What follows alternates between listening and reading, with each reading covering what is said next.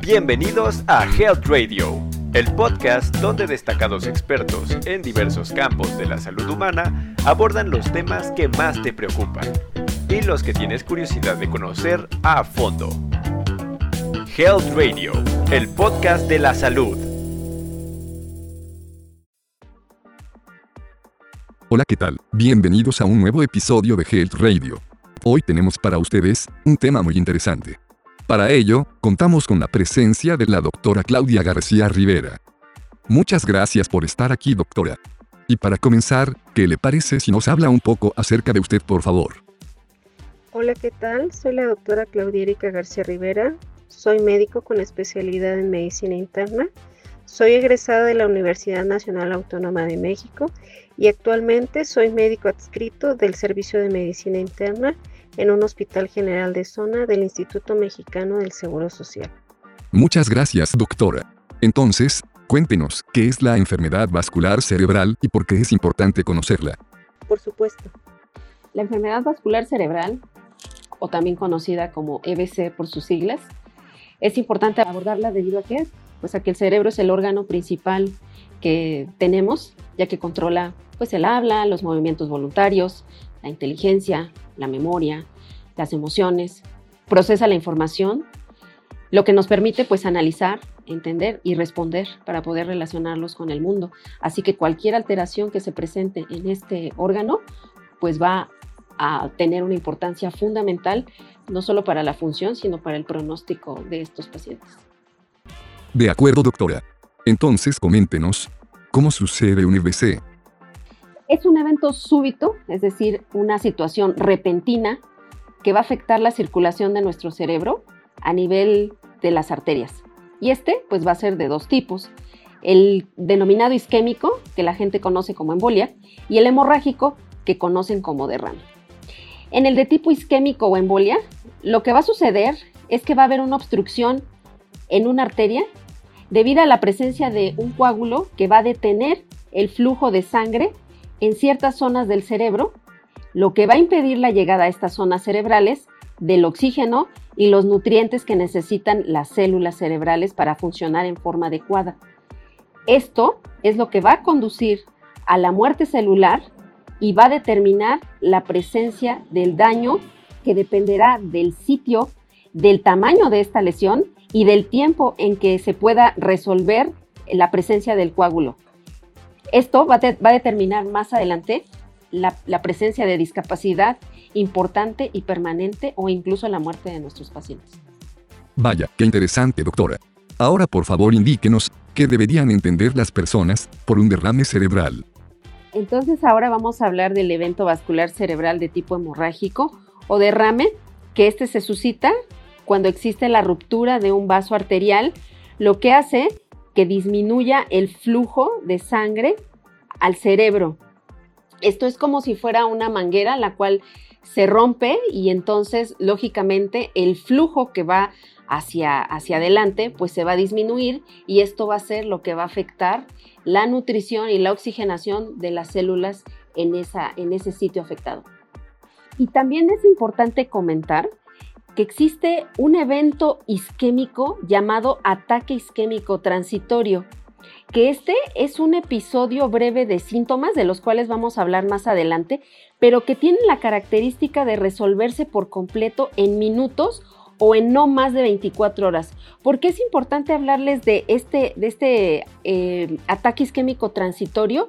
Porque este es un evento que no debe ser ignorado, ya que va a ser un factor de riesgo para presentar un evento vascular cerebral establecido e importante los 30 días posteriores a la presencia de este. Excelente, doctora.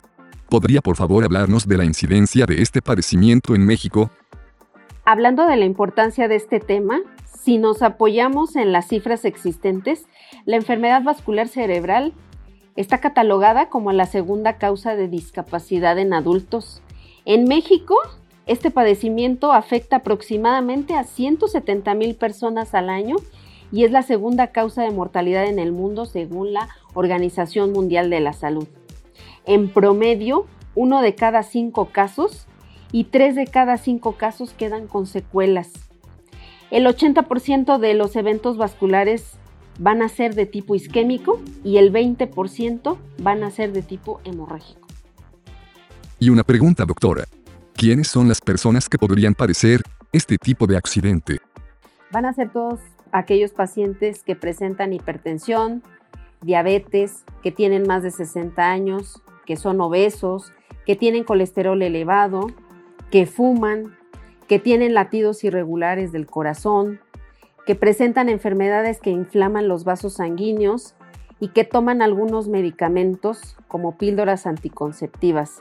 También hay medicamentos que van a favorecer la presencia de, enfermedad vascular de tipo hemorrágica, como son aquellos pacientes que toman anticoagulantes, que tienen enfermedades de la sangre, del hígado, que tienen uso de cocaína, que presentan traumatismos craneales o que tienen alteraciones de los vasos sanguíneos cerebrales. Muy bien. Ahora, por favor, ¿podría indicarnos cuáles son los síntomas relacionados con un EBC?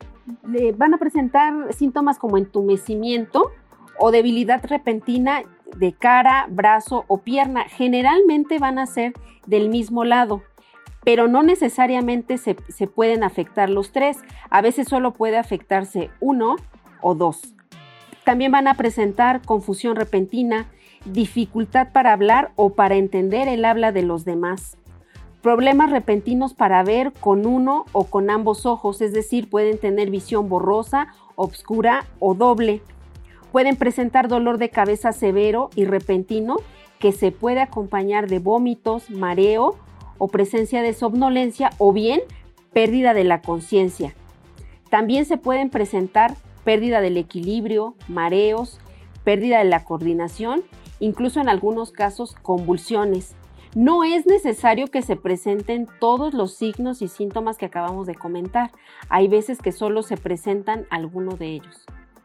Doctora, nos comentó previamente que los EBC son eventos repentinos. Así que, ¿hay algún tipo de consideración que las personas deban de tener en cuenta para identificar de manera temprana un evento de este tipo?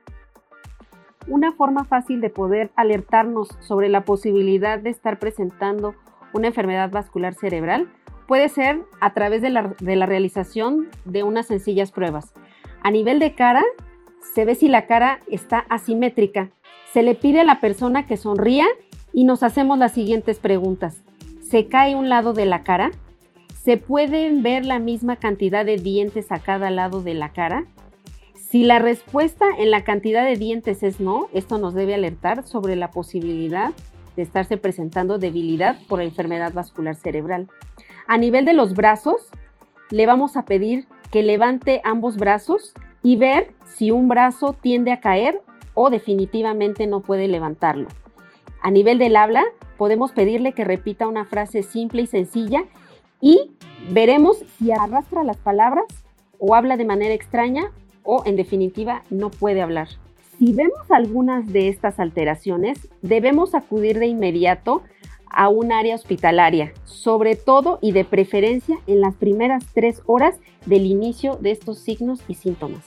Doctora, como bien sabe, uno de los objetivos principales de Health Radio es orientar a las personas con respuestas claras y específicas acerca de prevención y cuidado de su salud. Así que, por favor, compártanos qué deberían hacer las personas si ellas mismas o quizá alguno de sus familiares llegaran a sospechar de alguno de los síntomas que nos acaba de comentar.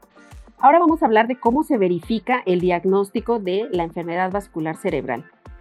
Es imprescindible que el paciente, como ya dijimos, llegue sobre todo en las tres primeras horas del inicio de los síntomas y que llegue a una unidad hospitalaria.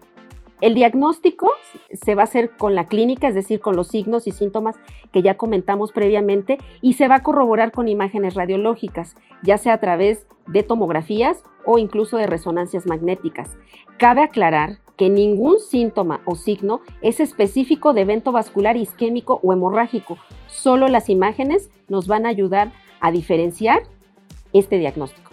Muy bien, doctora. Entonces, ¿qué deberían esperar las personas del tratamiento de este tipo de eventos? Es decir, ¿cómo pueden identificar que su médico los está tratando correctamente? Sí, claro. El tratamiento va a ser diferente según el tipo de evento vascular cerebral. En el evento vascular de tipo isquémico, el paciente, como ya dijimos, debe de llegar de preferencia en las primeras tres horas del inicio de los síntomas para poder aplicar medicamentos que disuelven el coágulo, lo que va a mejorar el flujo sanguíneo y va a, evitar secuelas mayores. Existen otros procedimientos que puede ser la extracción o fragmentación del coágulo con catéteres que se introducen en el vaso ocluido. Si se llega después de este tiempo, solo se dan medicamentos orales y se hace una vigilancia neurológica. En el caso del evento vascular cerebral de tipo hemorrágico, se estabilizan signos vitales. En grandes sangrados se puede requerir de tratamiento quirúrgico para extraer la sangre acumulada y disminuir la presión dentro de la cabeza. No todas las hemorragias son operables, deben ser valoradas radiológicamente. Otros tratamientos quirúrgicos requieren hacer procedimientos en los vasos afectados. En ambos eventos vasculares cerebrales se debe dar rehabilitación. Gracias, doctora. Entonces, una vez controlado un EBC, ¿qué tratamiento se debe dar a estos pacientes? ¿Qué va a pasar una vez que el paciente ya haya sido dado de alta? Bueno, pues hay medidas preventivas que van a ser obviamente el control de todas las enfermedades crónicas que tenga este paciente, la realización de ejercicio, llevar una alimentación saludable y evitar el hábito de fumar. Sin duda, todo lo que nos ha comentado es muy interesante. La verdad, nos ha despejado muchas dudas al respecto de este tema. Pero por favor, ayúdenos a cerrar con algunas conclusiones.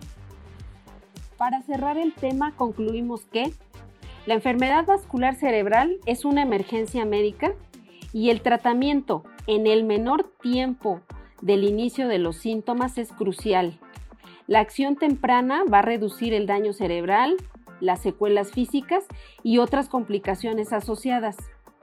Nadie está a salvo de presentar un evento así. Así que hay que recordar que en la enfermedad vascular cerebral el tiempo es cerebro. Muchas gracias por su atención. Esto fue Health Radio. Muchas gracias por acompañarnos. Te esperamos en el próximo capítulo del podcast, con más información especializada, invitados, novedades y sorpresas en temas de prevención y cuidado de salud humana. No olvides darle a like a nuestra página para mantenerte informado de todas las novedades que estamos preparando. Y compártela con tus amigos para que hagamos una comunidad saludable. Hasta pronto, cuídate mucho.